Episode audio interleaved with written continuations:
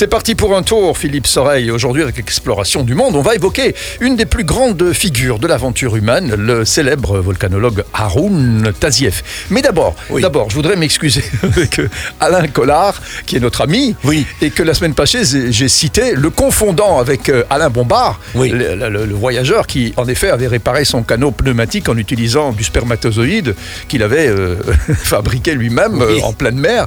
Et donc, Bombard n'est pas Collard, et Alain Collard, notre copain, n'a jamais réparé son pneu, son, son canot pneumatique. avec sa semence. Non, mais je me demandais un peu où tu voulais en venir la semaine dernière.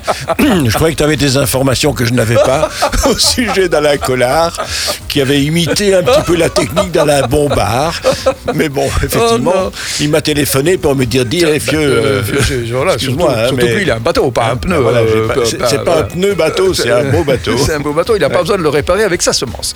On ferme la parenthèse. Bon, allez, on revient à Haroun Tazieff. hein, depuis effectivement quelques jours, euh, non, dans quelques jours seulement, débutera la tournée d'un film avec Exploration du Monde qui lui est consacré et auquel on va pouvoir assister un peu partout dans le circuit.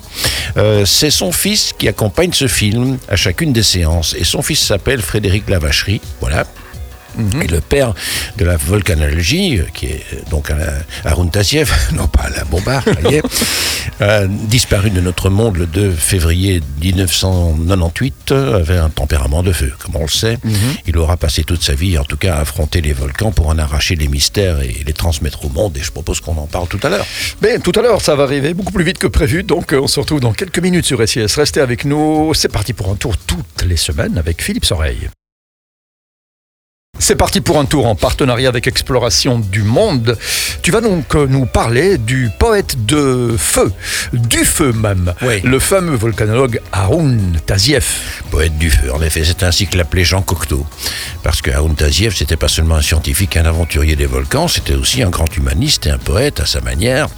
Et le film, qui va commencer bientôt une longue tournée à travers la Wallonie et Bruxelles avec Exploration du Monde, nous le montre justement en action, en s'appuyant sur des archives assez spectaculaires, à travers des témoignages, des lieux symboliques où il est allé observer les volcans, avec ceux justement qui ont parta- partagé ses aventures, et jusqu'à même descendre dans certains cratères en activité, protégés par sa fameuse combinaison en amiante. Et c'est donc son fils, Frédéric Lavacherie, qui vient ainsi nous raconter la vie exceptionnelle de ce grand homme, devenu le symbole d'un monde fascinant que l'on disait inapprochable avant lui. Les volcans. Ah oui, les volcans. Et c'est quoi le, le départ d'une vocation comme celle-là? Alors au début c'était une sorte de quête presque furieuse de volcans, une fringale d'éruptions à regarder, à approcher, à interroger, des splendeurs tumultueuses à absorber par les yeux et l'esprit à fixer par l'image. Là c'est Haroun Tazieff qui parle. hein. Alors lui en fait donc j'ai dit euh, il était multiple, scientifique, boxeur, résistant, il était alpiniste, spéléologue, cinéaste et même ministre.